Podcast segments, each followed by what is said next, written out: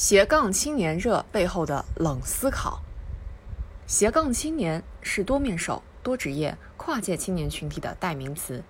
斜杠青年的出现有其正面和积极意义，它标榜了与传统时代不同的职业观，即跳出工业社会那种单一、稳定和保守不变的工作框架，在更多的岗位和空间中开辟新的职业选择。是社会宽容度的提升，也是个体活力的激活。但真正要成为受到社会认可的斜杠青年，却不是那么容易的。多元职业身份的背后，还有许多需要审慎考虑的问题。不同角色的共存和转换，势必需要每个个体投入更多的时间精力。斜杠青年选择了主副并存的职业路径。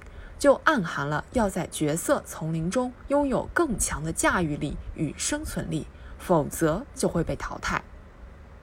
著有《日常生活中的自我呈现》这一经典著作的社会学家戈夫曼认为，角色管理的基础是个体对前台与后台的区分。在前台中，我们要努力按社会角色的脚本完成既定表演，而后台恰恰可以成为自我休憩、调试、缓冲的区域。斜杠青年的前台充满了多元才华的外溢和彰显，后台却有着看不见的艰辛和奔忙。斜杠下的生存模式，某种程度上正是通过牺牲后台的时间、空间和资本来拓展前台疆域的。这有点像能量守恒，一个人但凡多一个前台的舞台，就需要多一份表演的挂虑，也就会失掉一份后台的轻松。因此，在自我协调能力尚不足以支撑斜杠的光环时，还是先不要轻易的为自己贴上斜杠青年的标签。成为斜杠青年有一系列条件的限制。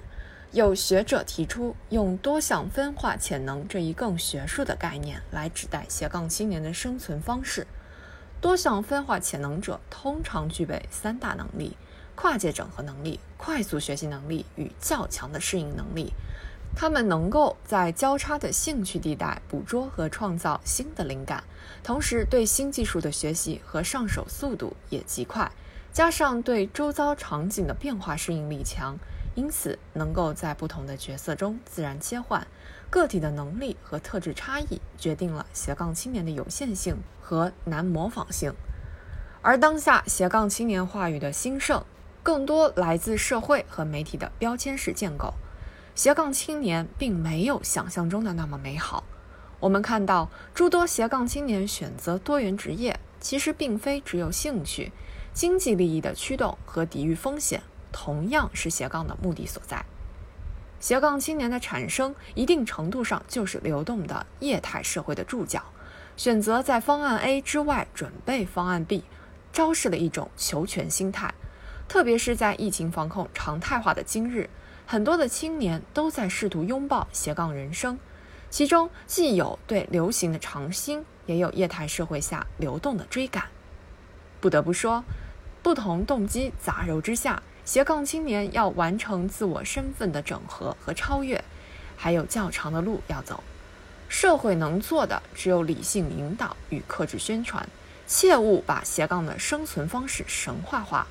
青年人能做的，恐怕是要重新思考、认识自己，我要到何方去这样的原问题，以审慎和独立的姿态完成自己的职业规划。唯有此，当代青年才会活出真我的精彩，达到自我认同的圆满。斜杠还是横杠，将不再重要。